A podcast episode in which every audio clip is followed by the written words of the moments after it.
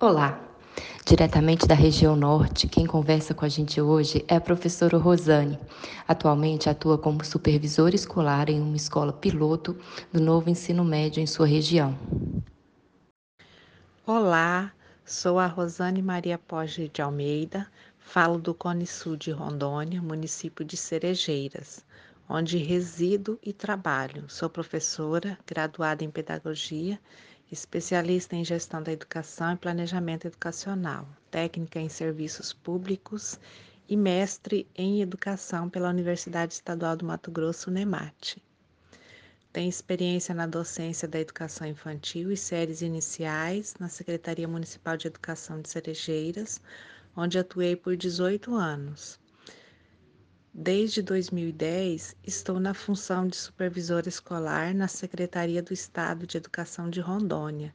E em 2020, é, iniciei o ano na escola piloto na implantação do novo ensino médio, na função de supervisora escolar. Sempre digo que trabalhar na educação é uma dedicação contínua, de esperançar, de desafios de construção do conhecimento. Como se prepararam para a retomada das aulas presenciais? Bem, após esse período pandêmico, retornamos aulas presenciais. Nós, educadores, procuramos nos preparar para este retorno e com expectativas em receber esses estudantes.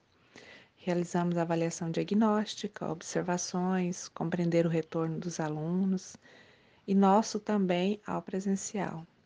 Este período pandêmico de isolamento social é, gerou uma nova adaptação e aprendizado, principalmente na área tecnológica e meios de comunicação, como aplicativos e redes sociais. Por outro lado, tivemos o entrelaçamento familiar, adaptações nas relações familiares, distanciamento e isolamento, tivemos perdas. O que podemos observar e constatar é que não foi favorável no processo da aprendizagem para os estudantes deste período. E hoje percebemos um corpo discente, disperso e com déficit na aprendizagem, um tanto descompromissados com ensino e aprendizado, um tanto agitados, com dificuldades é, para concentração e cumprir a rotina escolar, pouca expectativa para o ensino e aprendizagem e as consequências são de um aprendizado que não avança, não flui como deveria dentro das propostas pedagógicas. Temos alguns alunos que comparem essa escola é, em cumprimento ao programa Bolsa Família, outros por ordem judicial do Ministério Público. Temos uma, uma proporção elevada de alunos que têm como único objetivo concluir o ensino médio para entrar no mercado de trabalho e outros que já estão no mercado de trabalho. Poucos almejam avançar seus estudos ou se dispõem é, a continuar seus estudos, a fazer o Enem ou cursar uma graduação. Alegam que o nível superior ganha pouco e algumas profissões são desinteressantes, como, por exemplo, professor. Raro algum estudante dizer que pretende exercer tal profissão.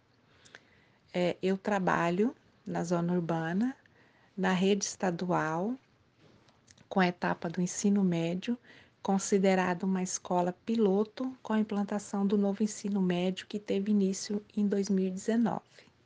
O cenário de retorno às aulas, na escola que eu atuo, nós temos uma infraestrutura razoável, temos uma equipe empenhada, dispostos a ensinar, inovar, adequar as metodologias e práticas. Temos como, por exemplo, a plataforma digital disponível para os alunos com aulas e atividades extras, projetos de leitura e pesquisa, mas os objetivos não têm sido almejados como desejado haja visto pouco interesse demonstrado pelos estudantes. Enfrentamos dificuldade com alunos evadidos também.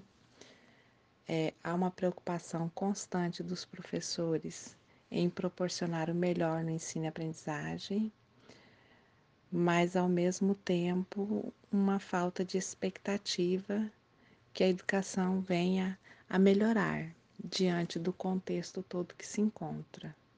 Ou seja, estamos procurando fazer o melhor para cumprir, é, digamos, com os deveres da educação, mas parece que vamos fazendo conforme as situações vão surgindo.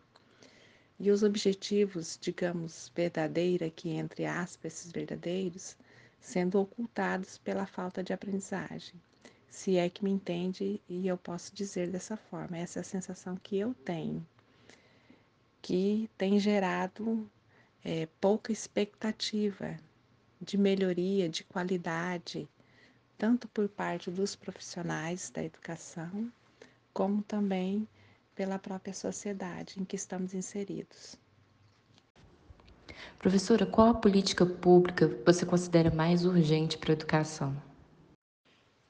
Pensar em propostas para rever a política pública mais urgente são complexas, exige esforço do poder público para que seja possível algumas alternativas. É verdade que essa escola precisa ser repensada, é importante compreender que hoje a escola não é a única que mantém o privilégio do saber. Hoje o conhecimento ocorre por meio de comunicação, família, trabalho, academias, clubes e outros. Todavia, novas exigências educacionais pedem novas didáticas. É, formação de professores ajustadas, Podemos destacar, diante do quadro que se apresenta, a educação integral, uma prática multidisciplinar, talvez, formação continuada consistente para os professores, melhor remuneração e valorização do trabalho escolar, rever o profissional educacional como um profissional essencial na instituição educacional, que possibilitasse a autonomia escolar, enfim, é, uma política mais eficiente e prática, e que tenha uma observação contínua e firme para analisar os resultados dessa nova política pública. Percebemos que a falta de interesse não é só por parte dos estudantes, e sim também pelos pais, na sua grande maioria, é, sem instrução com pouco recurso financeiro, também não acreditam na educação como uma porta de oportunidades, desvalorizam o trabalho escolar, demonstrando pouco empenho com os deveres escolares dos filhos, desprezam este trabalho e parte da comunidade escolar em si vê a escola meramente como uma obrigação exigida por lei. Mas sabemos que, ao contrário do que alguns pensam, Existe lugar para a escola na sociedade tecnológica e da informação, porque ela cumpre um papel que nenhuma outra instância cumpre.